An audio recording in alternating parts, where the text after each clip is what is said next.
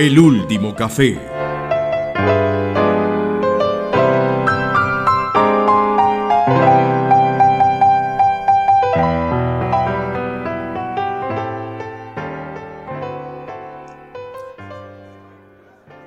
Hola, hola Mario, ¿cómo estás? ¿Cómo te encontrás el día de hoy? Eh, hola José, ¿cómo estamos? Bien, como ves estoy un tanto mojado, acá dejé este, el, reguero de agua en el piso porque vengo, cuando llegué al, café estaba lloviendo y como corresponde, ese es todo un tema, ¿no? No sé por qué corremos cuando llueve, no sé nada de eso, pero la lluvia también ha sido fuente de inspiración para que se ocurran cosas brillantes, como me imagino este, en una de esas te puede afectar a vos también y ya no venir con esos conflictos que usualmente llegas aquí, con los que llegas aquí, ¿no? Mucha gente dice que la lluvia lava las penas, pero a nosotros nos lavó. Mirad que veo, veo vengo acompañado, nosotros también nos lavó, venimos chorreando agua, pero no nos, no nos lavó las penas. Ya Pablo nos contará. Bien, bien, bienvenido, hombre, aquí a nuestra mesita de, discusión y de, y ¿cómo se llama? De consultoría, ¿cierto? Consultorio eh, sentimental, si quieres. Este, un, gusto, Pablo. Eh, normalmente decimos acá pónganse cómodos, pero creo que primero sería sacúdanse primero y sacúdanse el agua. Este, y vamos, nos, nos acomodamos y vamos pidiendo unos ricos y calentitos cafés para, para entonarnos. un capuchinito. capuchino caliente con un poquitín de canela. Apenas es para este para este frío después de, la mojada. La lluvia siempre nos espanta. Tu invitado, José, me parece que pertenece a, una casta diferente, ¿no? No, no se arregló fácilmente con, con un café. Ah, no, yo soy, yo soy como decimos aquí, de, de, de barrer y ah, trapear, ¿cómo es? Yo soy de, de, planchar, y de, yo soy de planchar y yo puedo tomar desde el tinto más amargo, el cuncho del día anterior, como decimos, hasta el café más gourmet, eh, no, sé, alguno de estos granos raros traídos desde Papúa Nueva Guinea, que venden, yo no sé si ustedes sabían, en Nueva York hay un café que se llama Colombia y es un café famosísimo porque el dueño es, es obviamente un, gringo, pero el tipo tiene un programa, un programa que a veces pasan en Discovery de buscar los cafés más raros y más caros del mundo además, porque pues no es como la carga de café del café Canuto, es el que tenemos aquí, o cualquiera de los, de, los que producimos en el Quindío o en Risaralda, que es muy buen café, el café colombiano, sabemos que se, se distingue en el mundo por su calidad, pero estos son cafés exóticos, que solo se producen en un lugar del mundo. Entonces este tipo se va para Etiopía, a una montañita por allá donde se produce un café por una tribu y hay que pedirle permiso a los jefes, etcétera. Se mete en medio de, los problemas eh, eh, en países con guerra civil y todo, buscando los cafés más exclusivos del mundo y los comercializa, los vende en su café Colombia que queda en Nueva York, en Manhattan. Es, una historia interesante. Eh, pues aquí en el último café servimos. No, termina, termina. En el último café se sirve el, café de, No sé si han visto el programa ese que hay una recolección de las sí. por ahí que se Ahora me lo decís. Y, después extrae, eh, es que eh, creo que es en ese programa este, extrae el grano de café después de que es como un roedor que vive en los árboles, lo expulsa, obviamente se lava, se seca, se muele y se consume. Y es uno de los cafés más costosos del mundo. O sea, una taza de... Es el que tomamos aquí, yo no le había dicho a Mario, pero... Es que pesar que ya, ya hice la seña y ya no, no le quiero decir que me lo cambie por un té. Pero lo que me, que, me quedé pensando en una palabra que usó Pablo cuando dijo, usó la palabra exótico. Exótico. Si tuviera la chance, que nunca la tengo, de eh, proponer eh, mi amigo José sobre algunos términos, algunas palabras, estaba pensando si esa palabra no va perdiendo vigencia con el tiempo o cuánto habrá cambiado plantear que algo es exótico, que está definido en el diccionario, pero considerando que cada vez estamos mucho más conectados, que el mundo se ha hecho mucho más conocido por todos, hasta dónde tendrá validez hablar de cosas exóticas. Pero como ese no es mi, este, no es mi función acá, sino es escuchar los, los conflictos de José, eh, no sé si José trajo alguna duda existencial que le, que le, que no le dé vergüenza plantearla delante de Pablo o qué. Yo te respondo súper rápido lo de exótico con una experiencia personal. De hecho, estando en Francia alguna vez en un evento, nos sirvieron es que una, una, ensalada, una ensalada de frutas, de frutos exóticos. Y yo pensaba, hombre, pues vamos a ver, ¿cierto? Y tenía mango, tenía manzana, tenía pera. Y entonces yo preguntaba, ¿pero qué carajos es lo exótico? Y entonces me señala, ah, el mango. Y yo, eh, no, pues que, no, pues eso no, ¿qué tiene de exótico el mango? mango exótico, ¿quién sabe de dónde lo traía José? Tú lo que no sabes es cuál era el origen del mango. ¿Ves? Es que... Eh, no, ese mango estaba más maluco que el que uno compra en cualquier calle. Por, eso, pero es que lo exótico, lo exótico significa que, que, que sepa rico. Lo exótico no significa que tenga buen sabor. Mira, hay, un, hay una comida finlandesa eh, y también en Islandia la comen, que es, es, es la carne de tiburón y la dejan añejar y avinagrar durante no sé cuánto tiempo y es una comida pues tradicional en Islandia, pero esa vaina no se la comen sino los islandeses. De eso se trata lo que se, se llama el gusto adquirido. Hay muchas cosas que son, que son eh, digamos, tan tradicionales en una cierta cultura que cualquier otra persona no, no es capaz de comerse. Pues el Roquefort es un queso absolutamente famoso muy exótico, pero yo creo que el Roquefort lo, lo, lo, disfrutan los franceses. Yo traté, te tengo que confesar que traté de comer el Roquefort, pero el olor, porque claro, es que el sabor también está ligado al, olfato. No, yo no fui capaz. Me imagino que Mario Víctor, que es un, una persona de mundo, eh, recorrida, tiene eh, los cuatro pasaportes que ya ha llenado de sellos de entrada y salida de países eh, come Roquefort como si estuviera en la casa o no. Eh, sí, es cierto, toda esa primera parte es cierto. Lo que pasa es que una, una aclaración, este, si, si me lo permite la tormenta, es que ustedes están tomando la, una, una mirada de la palabra exótico que es diferente a la que yo quería decirle, porque acá, yo siempre cargo acá con mi diccionario. y es la me refiero, la lengua a la mano. Exacto, y me refiero al, sentido de que se llama exótico a lo que es extranjero o procedente de un país o lugar lejano y percibido como muy distinto del propio. Entonces, algo raro, algo mm, que uno no, no Pero técnicamente algo que no existe en tu país. Entonces, el, si alguien va y come mango o, eh, chicharrón en, en, un lugar donde no lo producen, para ellos es exótico. Claro, los, bananos, los bananos son exóticos en Europa. Eh, una cosa así. Pero no, eh, yo dije que esa era una curiosidad, pero no es lo que iba a hacer. Le iba a preguntar a, José si, bueno, me contestaba su duda, pero si tenías otra pregunta. ¿O, qué? Hoy vengo desarmado. Ah. Como te das cuenta, el que viene armado es Pablo, que ya nos está poniendo problema de entrada. como si no tuviéramos suficiente problema en esta mesa, ya viene poniendo problema. Pero entonces viene con una pregunta muy interesante que no me la ha querido revelar. Y yo le dije, no es mejor que me la reveles en frente de Mario, porque Mario es el que responde las cosas en este lugar. Las cosas inesperadas. O me meto esta media luna en la boca y le doy el paso a José, no hay problema. Aquí, aquí entre nos, tomándonos este cafecito, que no está tan exótico como lo eh, esperaríamos. Pero aquí entre nos tomándonos este cafecito, yo sé que Mario, obviamente, por su, por su trayectoria, ha, vivido esta experiencia más veces que, que José y que yo. Pero, ¿a cuántos fines del mundo han sobrevivido ustedes? Eh, estoy ocupado con la media luna, José, procedo a, a comer.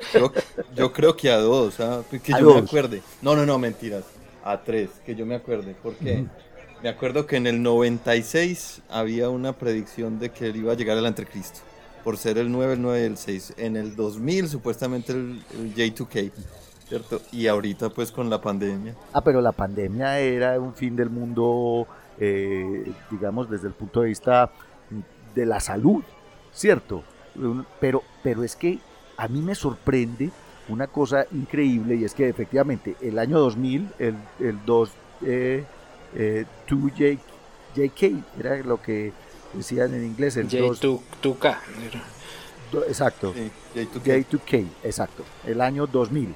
Se suponía que en el momento en que cambiáramos de siglo, que cambiáramos de, de milenio, pues todo se iba a trastocar empezando pues por los sistemas computacionales del mundo, bueno, etcétera. Entonces la banca internacional se iba a ir al traste y todos los ahorros de las personas iban a desaparecer en la red de la informática, etcétera, etcétera. Pero, pero no solo por en ese sentido, sino a estos fines del mundo que anuncian ciertos personajes muy exóticos que, que tienen la capacidad de predecir el fin del mundo. Y entonces aparecen en medios, aparecen por ahí en redes sociales, aparecen por ahí los mensajes subliminales diciendo el próximo 23 de septiembre vamos a tener una colisión catastrófica que va a acabar con el mundo.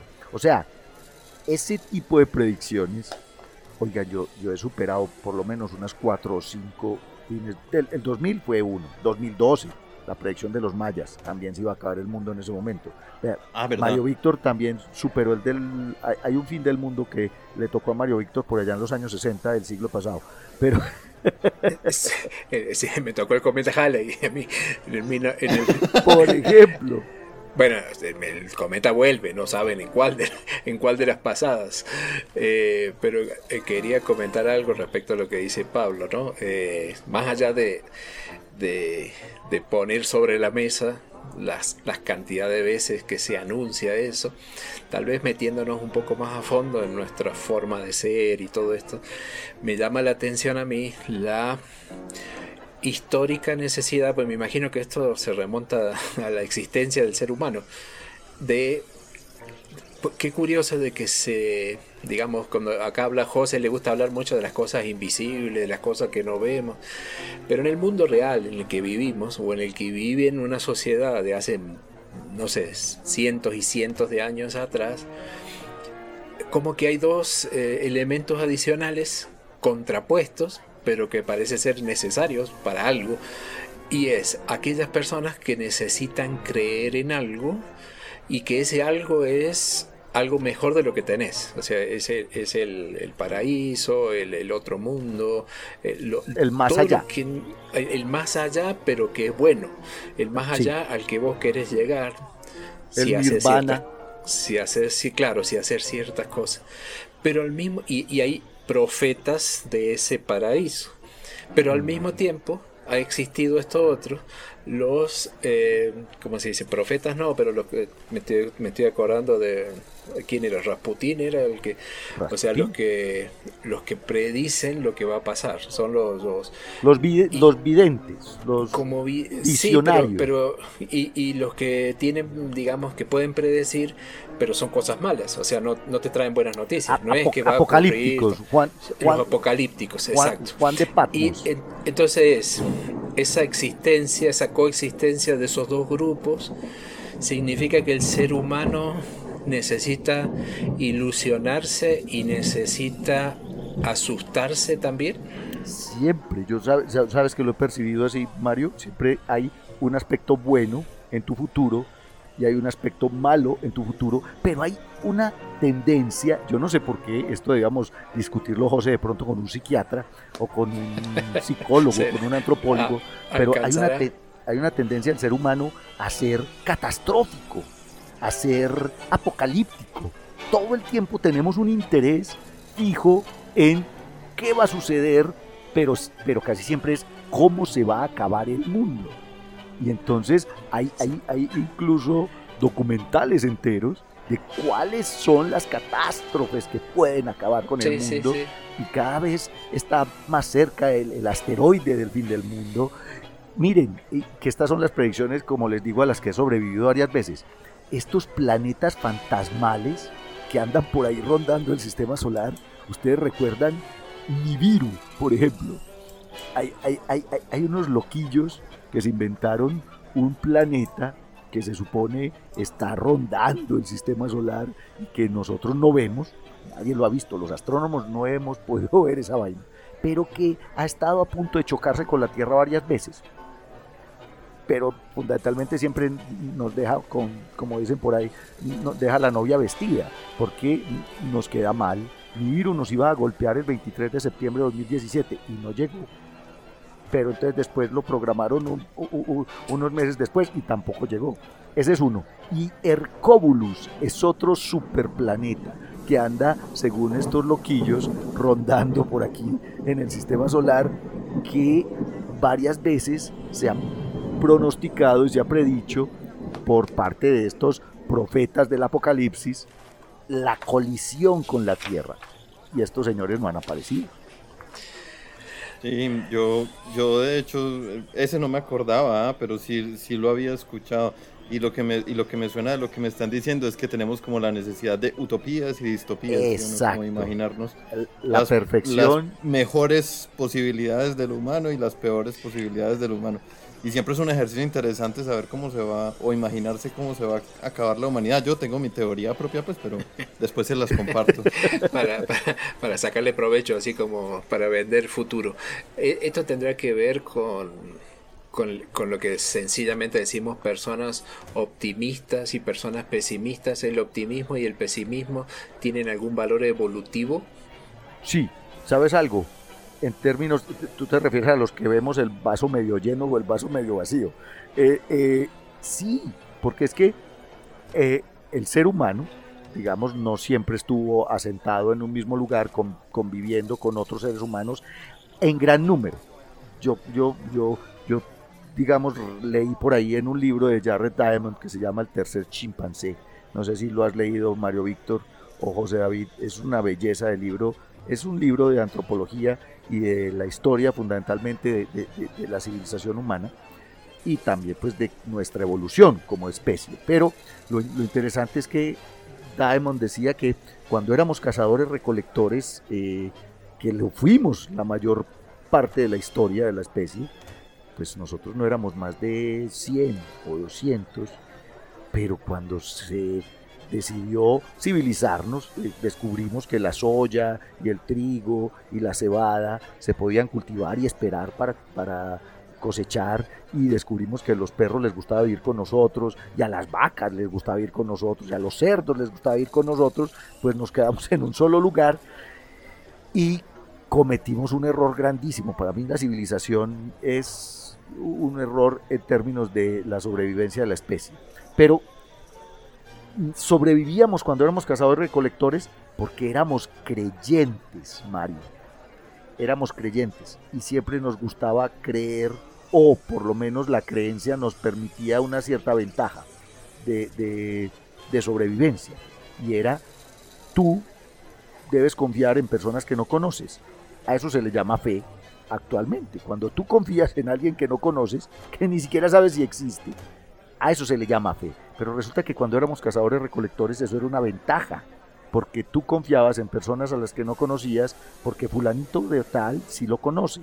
Eh, y para la caza, y para la recolección, y para el cuidado, digamos, del grupo de humanos transhumantes que éramos hace 40.000 años en medio de una glaciación eh, eh, grotesca a la que, por ejemplo, no sobrevivió el Neandertal, nosotros tuvimos esa ventaja la creencia y el chisme. Eso lo escribe también Harari en su en su de animales a dioses, oh, Sapiens. No sé si leíste la trilogía de Harari, Mario y, José, pero él también lo describe de esta forma. Es que nosotros teníamos que chismearnos entre nosotros y el chisme era respecto a la capacidad de casa que tiene Mario Víctor. Yo no conozco a Mario Víctor porque él está, digamos, más allá de los seis grados de separación de los que se habla eh, eh, actualmente eh, entre conocidos. Él estaba más allá de esos seis grados de separación en estos grupos de 100 o 200 Homo sapiens,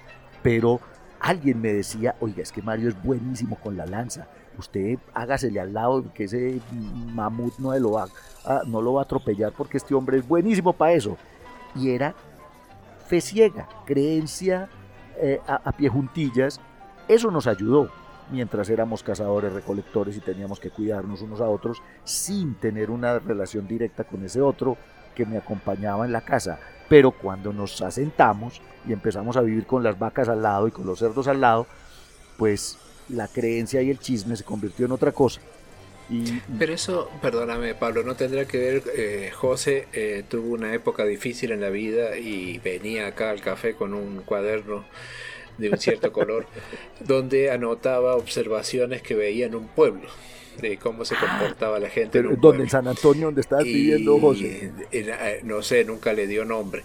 Pero entonces estaba ah, pensando respecto a lo que vos decías, eh, si, si, era una cuestión también, digamos, además de, asentarse, de que las comunidades, o sea, hay un cierto límite de donde vos podés conocer qué tanto, qué tan bien maneja la lanza un tipo cuando son 100, 200 personas, cuando son 1000, 2000, 2 millones. Claro. No, empieza el anonimato, ¿no? No nos, no nos conocemos. Y, hasta dónde estará el límite ese, ¿no? Lo, lo, la otra cosa que, perdona que me metí, que metí la cucharada, es, no sé si, si será así como lo, como lo voy a decir, es que ante e, estas cosas que hemos puesto como ejemplos, el parte de algo desconocido, o sea, se dice que viene un meteorito, se o sea, algo que no nuevo, novedoso. Nadie dice este café de mañana va a ocurrir el fin del mundo acá en el café. Hay que tener mucha fe para creerse eso. En cambio, cuando hay ciertas señales, viene una, una, una luminosidad, un cometa, está lloviendo como nunca, no sé, pasa algo fuera de lo común. ¿Por qué me, me da la sensación que esas cosas fuera de lo común se interpreta como una señal. Las señales. Eh, pero de apocalíptica. Es decir, uno podría decir, mira, de golpe el, sol adquirió una luz rara, la luna tiene una tonalidad rosa. ¿Por qué se interpreta que eso es una señal de que algo malo viene y no se interpreta como decir algo bueno viene. no sé si era por igual, ¿no? habían a veces interpretaciones positivas, pero la mayoría de ellas eran negativas, José. Sí, pues de hecho han habido positivas, efectivamente, así como decimos, y una muy famosa tiene que ver con el nacimiento de un niño por allá. No es muy conocida esa historia, pues, pero tiene que ah, ver. Pero fue una señal, fue eh, una señal pues, de, del, sí, del, Mesías y este tipo de cosas. Sí, exactamente. Pero de hecho, pues en la historia está plagada de, historias, valga la redundancia, sobre que el avistamiento de un cometa, ¿cierto? Iba a marcar precisamente el fin del mundo. Los cometas traían mala suerte. Y de hecho, lo que menciona Mario me hace recordar, me, hace recordar mi teoría sobre, sobre, el, sobre cómo vamos a terminar, ¿cierto? Porque siempre se lo, se lo, se lo atribuimos a cosas así raras, ¿cierto? exóticas, que, no que no son de aquí del planeta Tierra. Externas, externas. De afuera. Em, pero yo creo que probablemente no, más fácil terminamos nosotros mismos a manos de nosotros mismos, nosotros mismos con nosotros mismos. Ahí en, en, resumen no es mi, mi, teoría, o sea, no hace falta un, meteorito. No, no hace falta un factor externo a nosotros para, para causar el apocalipsis. Pero, pero mira, mira esto, en realidad sí, nosotros todo el tiempo estamos viendo señales, señales de nuestro trágico futuro, porque siempre estamos pensando en que nos merecemos el castigo. Es que es de verdad. O sea, en principio, la apocalipsis, el apocalipsis, no, es, es con, con artículo masculino. El apocalipsis es lo que esperamos, por lo menos en Occidente. Pero los orientales también tienen su apocalipsis. Si usted se porta mal, reencarna en un cerdo y si ese cerdo de porta mal reencarna en una rata y cada vez va más de para abajo. Si usted quiere alcanzar el nirvana tiene que ser mejor en cada una de las vidas, pero eso es difícil en, una, digamos, en, una sociedad de castas como en la India, porque pues, la pobreza en la que viven es complicado mejorar su estatus para la próxima vida. Pero me refiero a que siempre estamos de alguna manera esperando ese más allá del que hablaba Mario, pero en términos negativos. Entonces uno todo el tiempo está pensando en no irse al infierno, pues por los que creen en el infierno, ¿cierto? Tratando de irse al cielo, pero pensando que efectivamente nos vamos a ir al infierno. Eh, Galeano Eduardo Galeano, eh, no sé si has leído, Mario, el libro de los abrazos de Galeano, que es una belleza. José, ¿tú has leído el libro de los abrazos? Es una maravilla. ¿A poco? Tienen que leer el libro de los abrazos porque es, es delicioso y es para uno morirse de la risa, además, porque él tiene unas teologías. Unas teologías son unos textos cortos sobre lo que él piensa y considera acerca de Dios. Soy este Galeano, me imagino que también era ateo, pero hay uno muy chistoso sobre la teología, porque una de las teologías de, Galeano plantea que él, decía, yo prefiero irme al infierno. Definitivamente, pues yo estoy casi seguro de que me voy a ir al infierno. Pues si, si, los parámetros que había que cumplir eran todos estos que establece el, dogma, pues definitivamente Galeano decía, yo me voy para el infierno porque he deseado a casi todas las mujeres de mis prójimos, eh, he cometido el acto del amor con premeditación y alevosía y sin el noble propósito de aumentar la mano de obra. Y decía, pero yo prefiero irme al infierno. Definitivamente debe ser más divertido que el purgatorio que debe estar lleno de turistas de clase media. Entonces, siempre estamos esperando el, el, el destino fatal de nuestras vidas. Somos muy distópicos. Pero no, será una, una secuencia, digamos, que se da... Eh, primero que no nos quedamos con la duda. Tenemos que, si no sabemos qué pasa, inventamos una explicación, ¿no? Entonces de golpe, como digo, algún fenómeno de la naturaleza. Algo le tiene que dar eh, sentido a nuestra existencia digamos, algo nuevo, algo diferente que no sabíamos que, eh, no, no, no, le, no, le, encontramos una explicación. Entonces, eh, supongamos, alguien viene, un, un, astrónomo sabio como vos, dice, no, lo que pasa es que e, eso que estás observando en realidad es el desprendimiento de una piedrita por allá y que va a pasar a 500.000 kilómetros de la Tierra eso, eh, números más, números menos, alguien lo toma y no, es eso, se viene, va a caer acá y como va a pasar lo mismo que los dinosaurios, nos vamos a morir todos. Entonces le damos el carácter este, apocalíptico. Pero a continuación no nos quedamos con eso, sino que a continuación es como, es como si alguien te dijera, eh, mira, va a pasar esto, el tal día, tal hora, va a pasar un meteorito por acá, la cola, va, la Tierra va va a quedar cerca, no sé, una cosa así.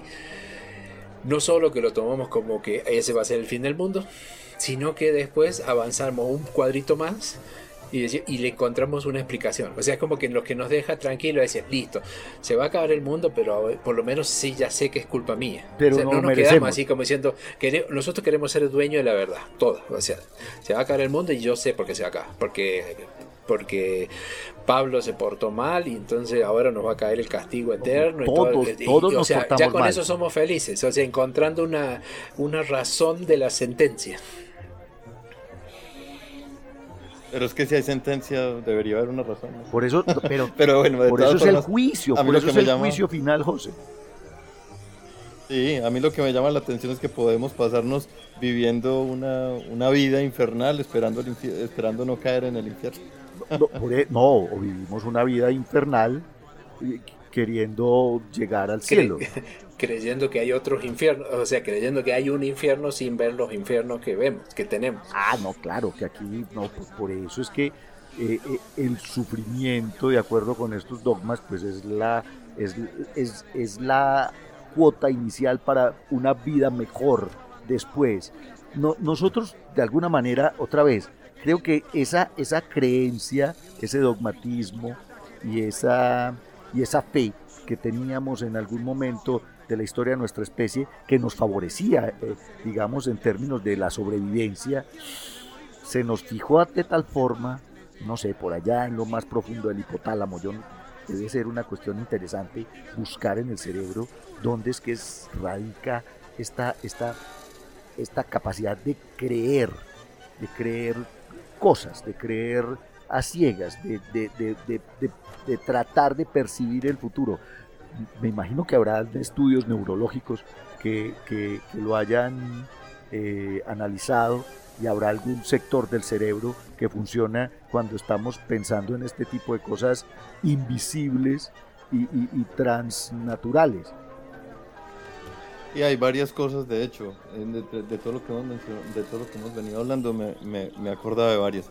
La primera es que sí recuerdo, eso sí no te puedo citar el paper porque eso fue hablando con un, con un médico precisamente, recuerdo que me había dicho que habían estudios sobre lo que llamamos el momento de revelación, cuando alguien tiene como una revelación espiritual. Entonces, parece que hay, según me decía él, no te puedo decir el paper, yo te estoy dando un chisme de segunda mano, ¿cierto? Porque me lo contó un médico y yo confío en ese médico, eh, que hay como un sector específico que se activa en ese momento de revelación. Y entonces hacían el experimento contrario estimulaban ese, ese esa, esa, zona y la persona decía haber tenido una revelación religiosa. Ah, una, una experiencia religiosa, pero es fundamentalmente un, un, un, corrientazo eléctrico en una cierta región del cerebro. O una, una cuestión Eso es una cosa hormonal de la que me acordé. Genial. Y otras, otro, otro par de, lo, de cosas que me que recordé. Fue la semana pasada, precisamente, fue la pasada o la antepasada. Bueno, algo así cerca, cerca a, este pasado, eh, pues cercano. es que esa misma semana pude ver dos posiciones súper contrarias a la, a la cosa del calentamiento global. En primer, en primer lugar, vi a una científica que trabaja en eso, ¿cierto? Una científica muy renombrada, una charla de ella y su conclusión era, estamos fregados. No hay forma de regresar. que poner ahorita a hacer... Ella dijo, ya, de hecho me acuerdo mucho de esa frase porque ella hizo mucho hincapié en eso. De hecho, ella dijo, no estamos en momento de, eh, de cambios, estamos en momento de transformaciones radicales porque ya los cambios eran para hace 30 años y ahorita, si no lo hacemos rápido, nos jodemos. Esa misma semana vi también la posición de otro científico diciendo, hombre, hemos sobrevivido otras cosas, ¿cierto?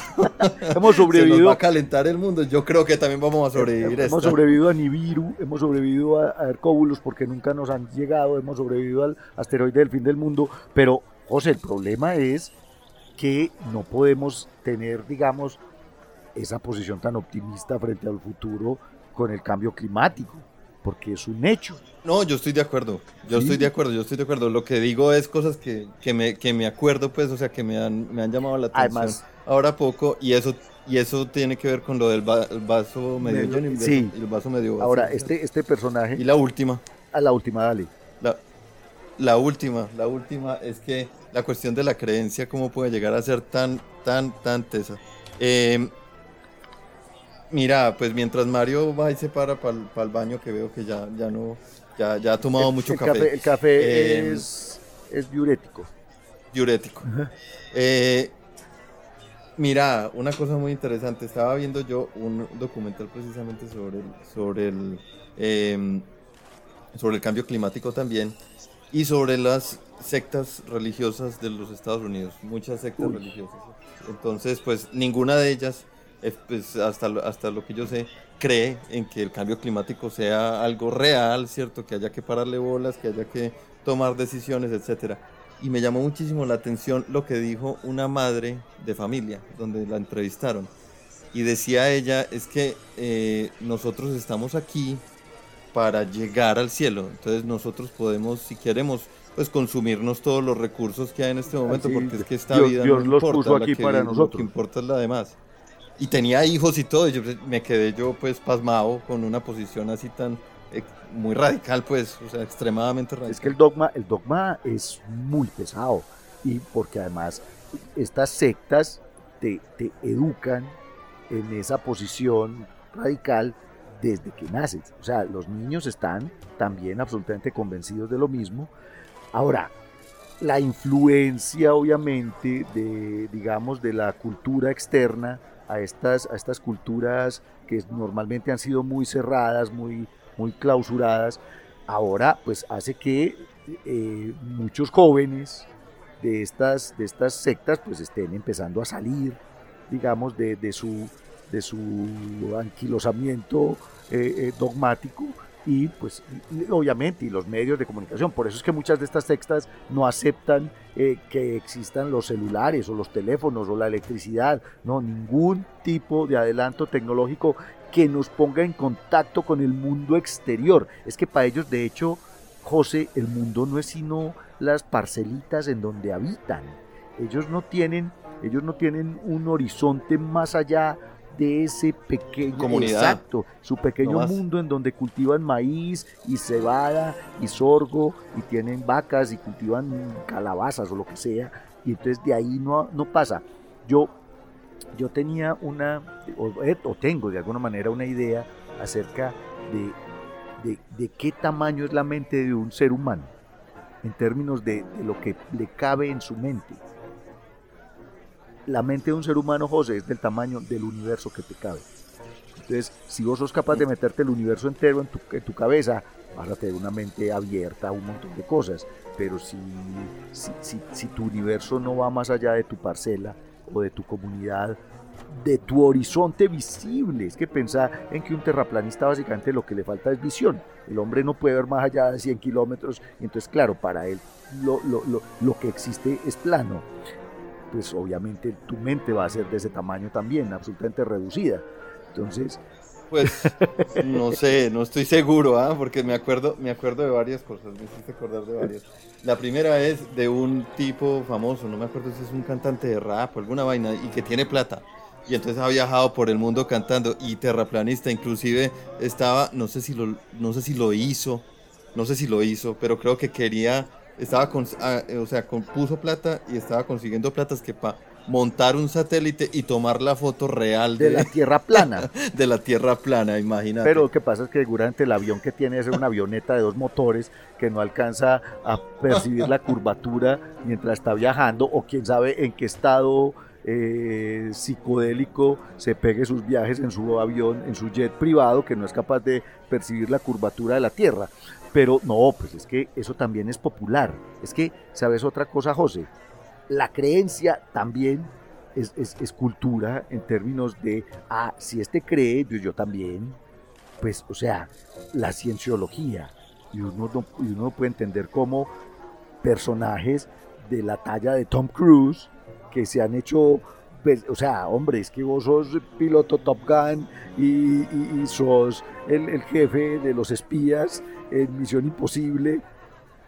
Soy, soy cienciólogo, pues, o sea, debe ser que es, es eh, también tiene que ver un poco con la cultura pop, con las tendencias. Hay un carácter social, de todas formas, en la creencia que te, que te permite, ¿cómo es?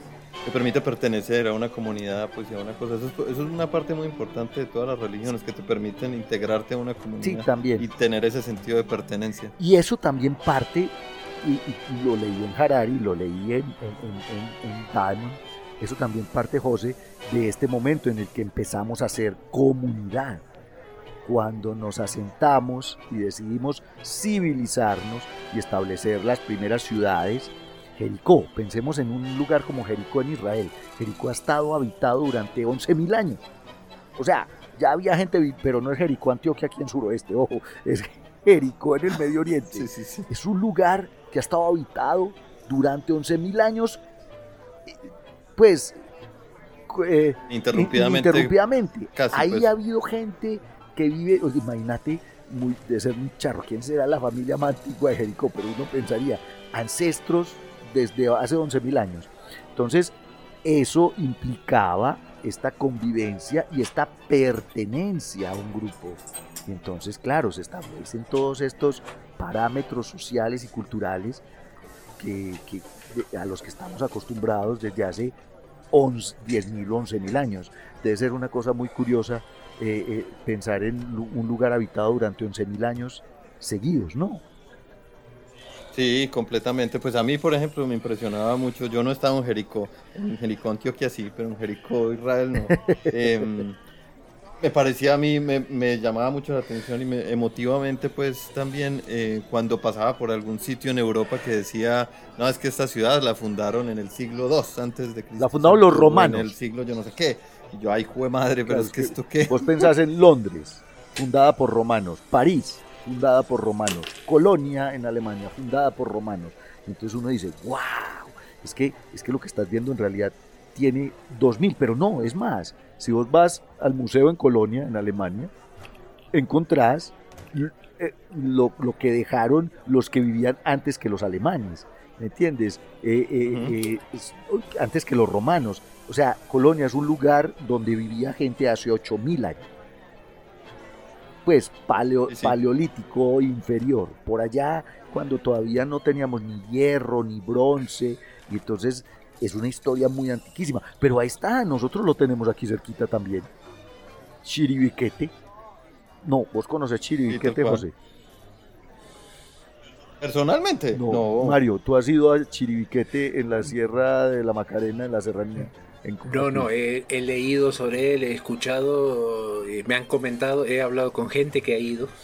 Pero eso, eso sí que debe ser una experiencia religiosa, debe ser una experiencia espiritual ver grafitis con 20.000 años de antigüedad. O sea, es que estos señores están pintando muñequitos y, monos y arañas y serpientes hace 20.000 años. A mí me parece eso maravilloso. Pues yo no sé, a mí sí, yo, yo no lo he visto, pero me moriría de ganas de conocerlo. Yo también. Eh, yo para, para hablar de cosas, o sea, para meter más problema a lo que ya tienen ustedes, yo me perdí una parte de lo que estaban hablando, pero tomando el ejemplo que puso Pablo y la experiencia espiritual y el sitio, ustedes estaban hablando de, ciudades antiguas, de nuevo, para nada más que para molestarle la vida, en qué momento, en, la, en la línea de tiempo, en qué momento algo se convierte en experiencia espiritual, cuántos años debe tener algo para que empiece a ser experiencia espiritual no es porque me contradiga lo que ustedes dicen, a mí me pasa lo mismo. Yo me impresiono, veo un, puente romano del siglo I y a mí me, se me caen las medias. Veo algo de la época medieval y, se me caen las medias. Pero quiero decir que hay también una... Lo, pongo con otro ejemplo. Yo paso, a mí, me tocó en, en la ciudad de Rimini un puente que se usa actualmente. En Italia. Y en un costadito, ah, pero ese puente fue construido en el siglo I. Eh, en otro extremo de la ciudad, en otra puerta, hay una marca donde llegó la línea gótica en la Segunda Guerra Mundial. Entonces son dos hechos históricos con muchos años de diferencia. Pero eh, a mí las dos me producen algo, o sea, me, me, impresionan. El puente que no se haya caído y que se use normalmente, lo que simboliza la línea gótica. Entonces pongo esos dos ejemplos. Pero al lado mío hay mucha gente y muchos turistas y hay muchos que ven eso como un puente viejo y un monumento que no dice nada. Entonces, ¿cuánto depende, o para tener esa experiencia religiosa que hablan ustedes? Puede ocurrir personas que yo me imagino que si me paro frente a las pirámides me, me pongo a sacar cuenta y me parece impresionante. y otra gente ha ido allá y dicen, ah, pero esa es una cosa vieja, no, eso no es... Entonces, ¿de qué depende de que se convierta en una experiencia religiosa? ¿De la antigüedad o de la o eso está dentro de uno? De que sea patrimonio, pensemos en eso. Que, ¿cómo, ¿Cómo será que la UNESCO decide que algo es patrimonio de la humanidad? Yo, yo, yo creo, Mario, que tiene que ver con el sentimiento que te produce. O sea, esa emoción que te produce pensar, wow, esto lo construyeron humanos hace 4.000 años esto lo construyeron humanos hace 2000 años. Eh, eh, es una cosa increíble. A mí yo creo que tiene que ver un poco con, con esas, no sé, esa sensación eh, espiritual, que básicamente es un montón de endorfinas en tu cerebro, que sientes cuando piensas en, wow, esto lo construyeron humanos hace un montón de tiempo. Sí, pero yo les pongo un ejercicio, un ejercicio pues mental, un experimento mental, porque es que estoy ligeramente en desacuerdo con Mario como, como cosa rara. imagínate que vas, te entras en la selva, ¿sí o no? Y empezás a caminar. Yo le iba a poner el primer ejemplo en otro planeta, pero me, parecía más, más difícil. Entonces vas por la selva y empezás a caminar por la selva y pasas por una formación de rocas, ¿sí o no? Eh, y pasaste, ¿cierto? No te diste cuenta de nada, no sentiste nada, no lloraste, no viste nada, nada, nada. Resulta que esas rocas habían sido construidas hace 20.000 años, pues, pero no tenían plaquita, entonces no te percatas ah, en absoluto. Si no lo ves, no existe. No, bueno, pero el Ah, por eso, pero entonces está muy dentro de uno también, porque es la cuestión de qué, qué es lo que me produce a mí la impresión, el objeto solo o el hecho de que yo sé que ese objeto X, Y, Z... Ya, yo sé qué es lo que produce la emoción, es el hecho de que eso tenga historia si un objeto, si una persona, si un... Sí, si cualquier cosa que nosotros valoramos, o más bien nosotros, no tiene historia, mira que tiene que ver es con eso. Pues lo acabo, digamos, wow, acabo de tener una, una, ¿qué? una experiencia de, iluminación instantánea de estas. una, una epifanía. Una epifanía, exacto si algo no tiene historia, no tiene cierta validez. Es, es igual que cuando estás vos eh, empacando para un trasteo y empezás a ver cosas que sencillamente decís, ah, esta vaina es basura, y empezás a descartar pendejadas.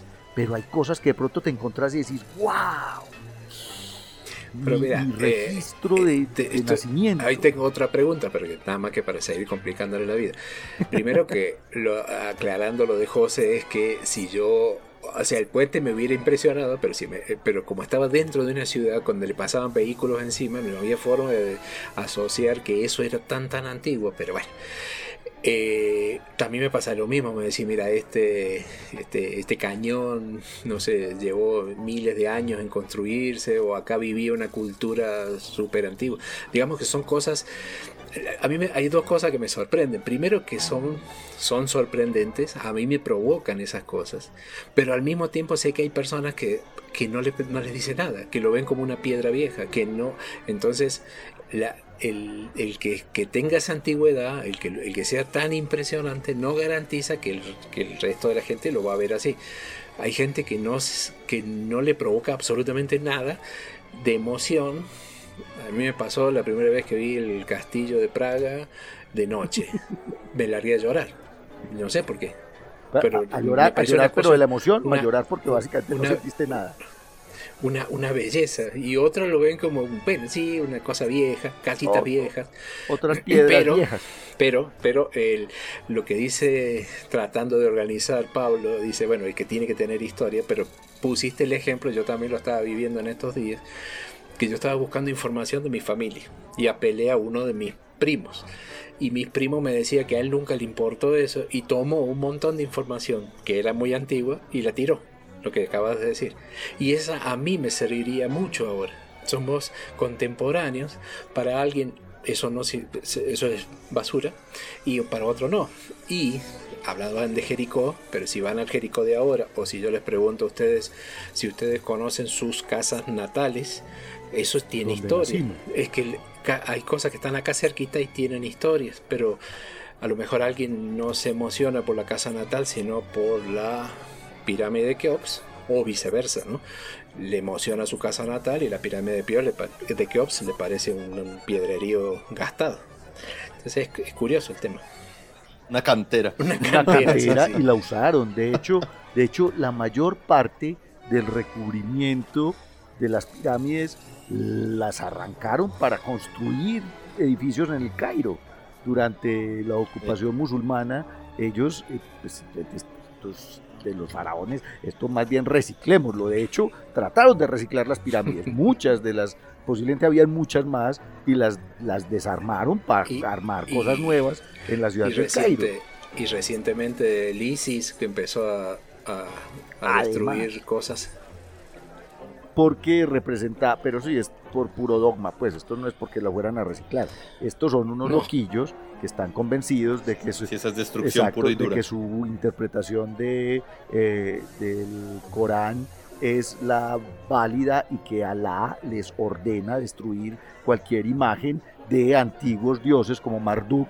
De hecho, hablando ahorita de Nibiru, Nibiru era el planeta de Marduk, que es el dios del principal del panteón babilonio.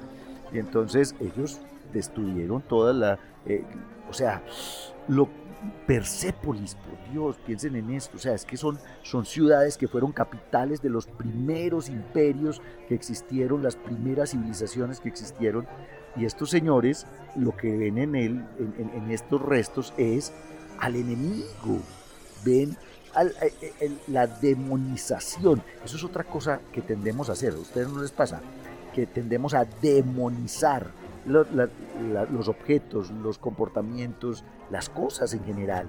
O sea, vamos, somos de extremos, extremistas. Claro, y, las cosas, además, eso es muy animista. Eh. Las cosas son buenas o malas. Vale decir que también a esta gente le tiene que producir un efecto muy teso para ver el enemigo en, unas piedras de X, X cantidad de años. Mil años, claro, es que son estatuas, estos centauros alados, que eran una cosa espectacular, la entrada de Nínive, que son estas ciudades antiquísimas, asirias, sumerias, babilonias, y estos ven el enemigo de Alá. Cuando Alá, ¿qué va a tener enemigos si es el Dios Supremo? Pero estos loquillos obviamente tienen en su mente esta clasificación de cosas buenas y cosas malas y nosotros tendemos a hacerlo también. De, miren, ¿cuál es el problema con el cannabis, por ejemplo? La satanización. Estos marihuaneros, mi mamá toma goticas de cannabis para el dolor, entonces ya está satanizado. La droga está satanizada en términos de, claro, esto hace mucho daño si usted se vuelve un adicto a esa vaina y termina en la calle El Cartucho o termina ahí en, el, en la vera del río Medellín, pues consumiendo diariamente a diestra y siniestra. Pero no podemos ver el, el aspecto positivo de las cosas, no podemos ver la mitad del vaso lleno cuando hablamos de este tipo de cosas.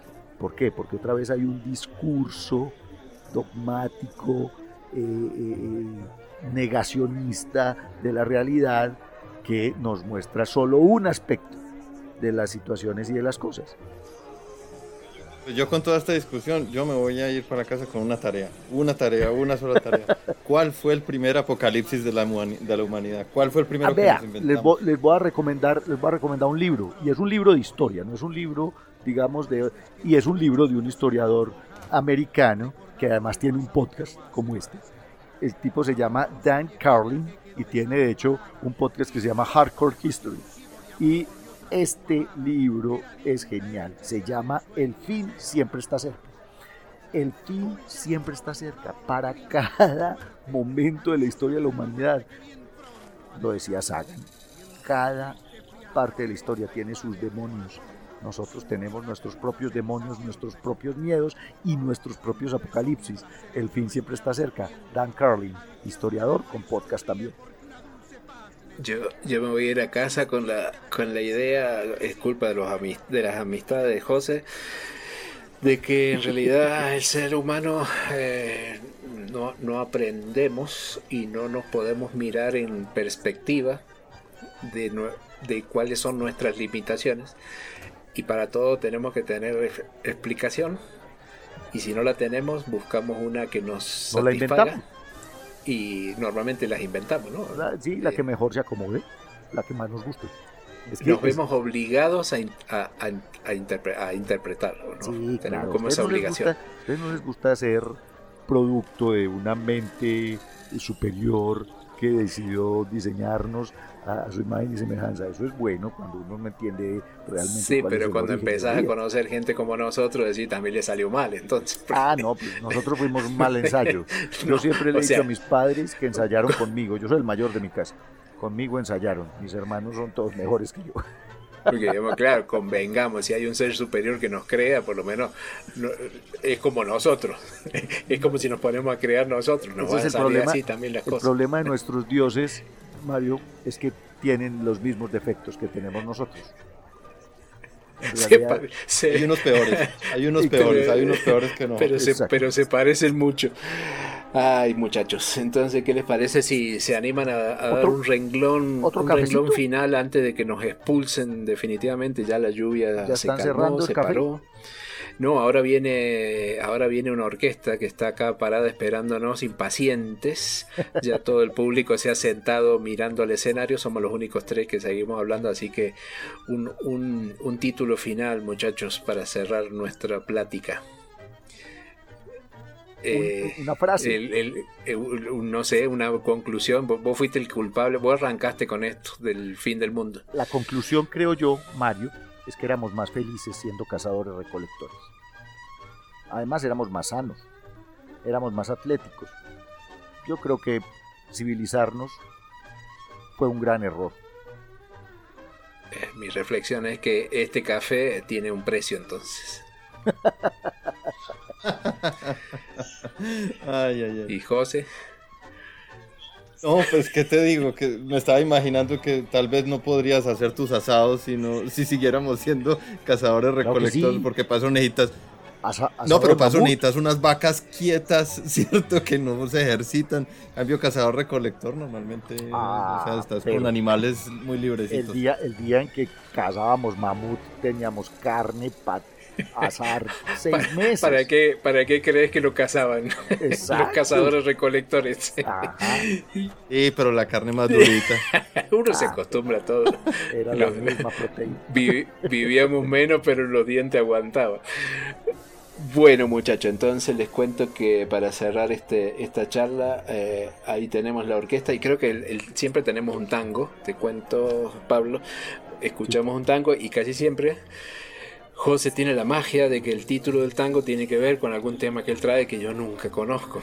Y el tango que vamos a escuchar ahora de Florindo Sazone tiene un, un nombre que traducido a la lengua colombiana sería algo así como la carreta, echar carreta. carreta. Porque se llama el chamullo.